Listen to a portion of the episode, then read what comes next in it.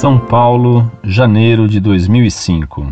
Olá, professor, sou eu de novo, o estudante de 15 anos que te perguntou sobre a Igreja Medieval e a Santa Inquisição. Estou lhe enviando este e-mail para lhe agradecer por responder às minhas dúvidas. Sempre que lhe pergunto sobre algum tema, é porque li em algum lugar sobre aquilo ou me falaram sobre aquilo. No caso da Inquisição e a Igreja Medieval, pelo menos uns quatro professores meus, inclusive um do cursinho pré-vestibular, falaram algo sobre esses temas. E quando pergunto ao senhor, o senhor tenta me convencer tendo uma visão e dizendo coisas totalmente diferentes daquele mesmo tema. Não mentirei que as minhas dúvidas acabaram, elas ainda existem e conforme o tempo passa, vão crescendo. Aproveitarei este e-mail para tentar esclarecer uma dúvida dessas que ainda sobraram.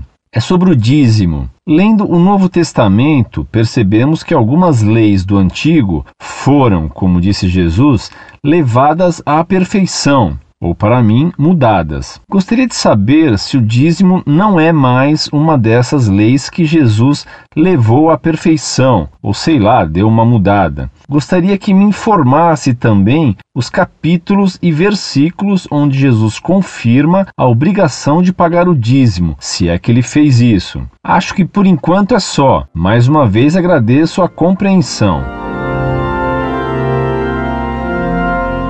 Prezado Salve Maria. Você erra quando diz que uma coisa aperfeiçoada para você é uma coisa que foi mudada. Aperfeiçoar algo não é propriamente mudar o que existe, mas apenas tornar sua forma mais clara, desenvolver as qualidades que já existem na coisa. Assim, você estudando está se aperfeiçoando, isto é, desenvolvendo o seu próprio ser. Esse aperfeiçoamento é uma mudança apenas acidental e não essencial.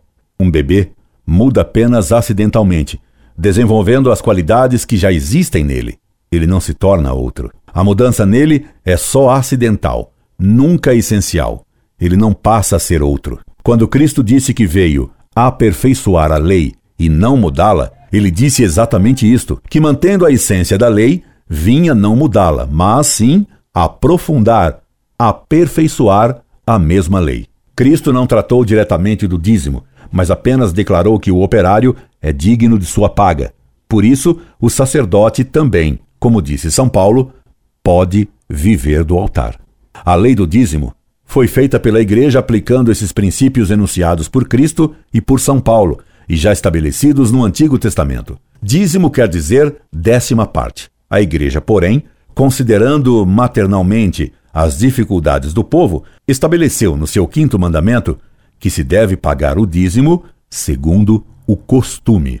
No Brasil, o costume sempre foi que cada fiel pague o que puder ao padre, como puder e quando puder. O que alguns pretendem fazer hoje, a imitação dos pastores protestantes que exigem 10% do salário das pessoas, é contra o costume.